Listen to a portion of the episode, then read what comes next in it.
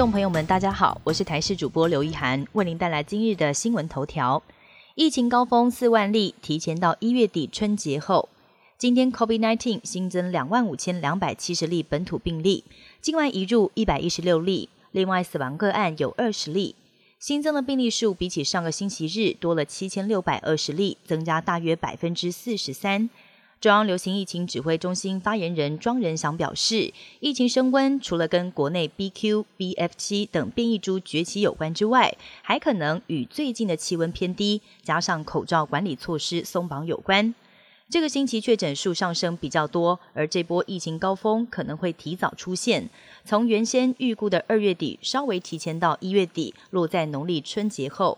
高峰推估可能在四万左右，但要再看下一周的疫情状况，并评估春节人潮流动等因素。且春节期间整体通报意愿可能会下降，一月二十八号当周可能会出现确诊数突然降低的情形。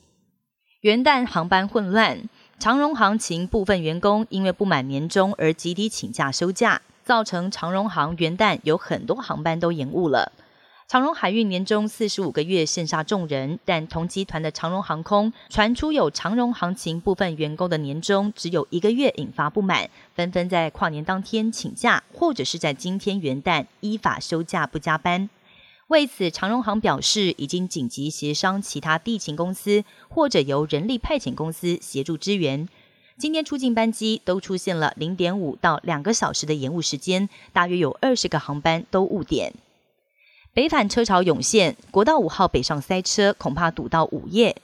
元旦连续假期第二天出现出游车潮，今天下午涌现首波北返车流。国道五号北上宜兰到平陵出现塞车，时速只有二十公里到三十多公里。国道五号南下石定到平陵也塞车。高工局表示，下午国道有九处容易塞车的路段，包括国道一号北上苗栗到湖口、西罗到埔盐系统。国道三号北向关西到大溪、大山到香山、草屯到雾峰、竹山到中心；国道五号南向南港系统到头城，北向宜兰到平林；国道六号西向旧镇到雾峰系统等路段。而其中国道五号北上恐怕一路塞到午夜。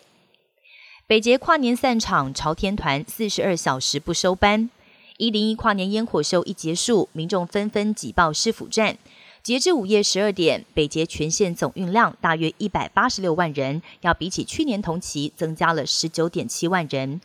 为了避免南韩踩踏意外发生，台北捷运在今年的跨年夜，除了安排两千八百人投入服务之外，还拿出 LED 显示器来宣导不要推挤。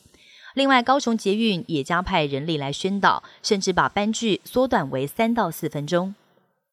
迎接兔年，香火鼎盛的台中市万和宫在今天开始受理直福斗，还有庆点光明灯、文昌灯以及安奉太岁。今天一大早涌现人潮，信众不但是为全家大小求平安，也替车子跟宠物来安太岁。大排长龙的场面热闹滚滚。随着大陆准备国境解封，南韩、西班牙、法国、美国等国家都纷纷要求入境的大陆旅客都要进行新冠检测。日本从十二月三十号开始，对于来自中国大陆的旅客强制实施新冠病毒检测。新规定上路的第一天，就筛检出九十二名阳性入境旅客，要比起前一天的四人明显暴增。其中九十个人从大陆入境，相当于有将近百分之九十八阳性入境旅客都是来自于大陆。另外，原本表示暂时不会对陆客寄出限制措施的澳洲，在今天法夹湾宣布。从五号开始，只要是来自大陆的旅客，都必须要出示阴性证明才能够入境。而加拿大也从五号起寄出相同的入境措施。